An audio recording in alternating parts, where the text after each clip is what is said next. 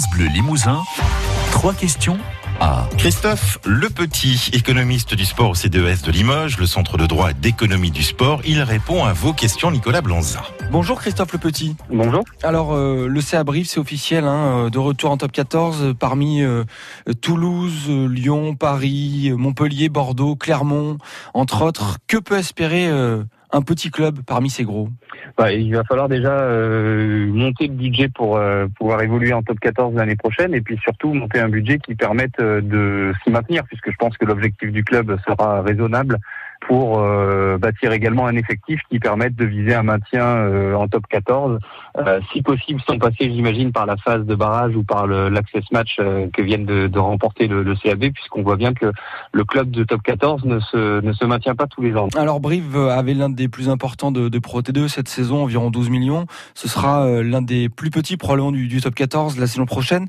Le budget, les moyens financiers, c'est le seul nerf de la guerre Ah, c'est effectivement un élément important puisqu'on sait que c'est euh, notamment par le biais de la de l'effectif qu'un un maintien se bâtit. Et c'est vrai que le rugby est un sport qui mobilise un nombre assez conséquent de joueurs et donc il va falloir bâtir un effectif conséquent rompu aux joutes du, du top 14 et surtout rompu au match euh, eh bien au couteau pour pour pouvoir se maintenir donc euh, effectivement on est pas on va on va très certainement passer d'un budget de de 12 à 13 millions d'euros qui était le, le plus gros budget de de, de la Pro D2 cette saison un budget qui va osciller aux alentours de 17 ou 18 millions d'euros, qui sera l'un des plus faibles.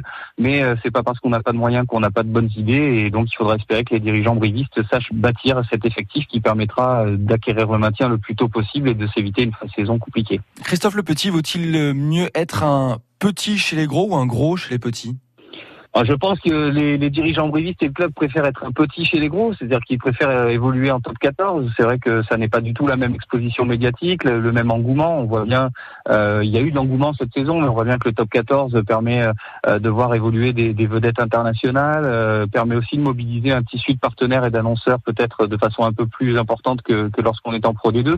Et donc il vaut mieux être chez les gros et, se battre avec ses moyens pour tenter d'y rester, plutôt que que- qu'être en, en Pro D2 avec tout le respect qu'on peut avoir pour les clubs de Pro D2, mais le- la marche financière est énormissime entre les deux divisions.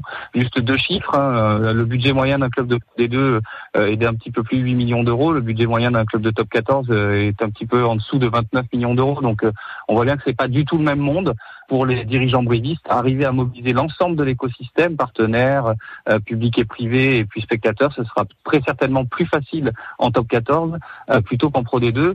Il faudra juste veiller et souhaiter que la saison ne soit pas aussi compliquée que, celle de l'USAP, par exemple, cette année, qui n'a pas connu beaucoup de victoires. Ouais, Perpignan effectivement qui a galéré. Euh, en top 14, il y a Agen, moyen euh, limité, ville coincée entre euh, Toulouse et Bordeaux, qui arrive à exister, qui mise notamment sur sa formation, qui a quelques idées. Est-ce que c'est un exemple à suivre? C'est un très bon exemple à suivre. Effectivement, euh, le SUA s'est maintenu assez rapidement, enfin assez rapidement, disons quelques matchs avant la fin de saison, euh, en misant beaucoup euh, sur son centre de formation, sur des joueurs du cru. Et je pense qu'effectivement, le CAB a tout intérêt à miser sur ce type de- d'exemple, puisque euh, il a la chance de ne pas avoir de concurrence trop rude autour de lui, puisque les clubs les, plus proches sont à Lyon, euh, voire à Agen. Donc ça, ça laisse quand même une zone assez importante avec Clermont, bien évidemment, mais Clermont n'évolue quand même pas dans la même cour et ne vise pas forcément le même type de joueurs. Et donc il y a de la place pour le CAB sur euh, effectivement former des joueurs, euh, trouver des partenariats locaux avec les clubs euh, limousins pour essayer de faire en sorte de faire émerger des talents et puis donc de générer pourquoi pas aussi euh, eh bien euh, de l'adhésion parce qu'on sait que euh, et le, le SUA en est un, bon exemple, on sait que un club qui a des joueurs qui sont issus du du cru eh bien suscite l'adhésion de la part justement de, de son écosystème local. Donc ça aussi effectivement le SUA est un très bon exemple à suivre. Alors ça reste difficile hein, pour ces petits clubs entre guillemets moyens limités. On voit que les clubs sportifs de, haut niveau, les plus importants, sont adossés à des villes, des métropoles qui sont puissantes économiquement. Qu'est-ce que ça dit du sport pro aujourd'hui?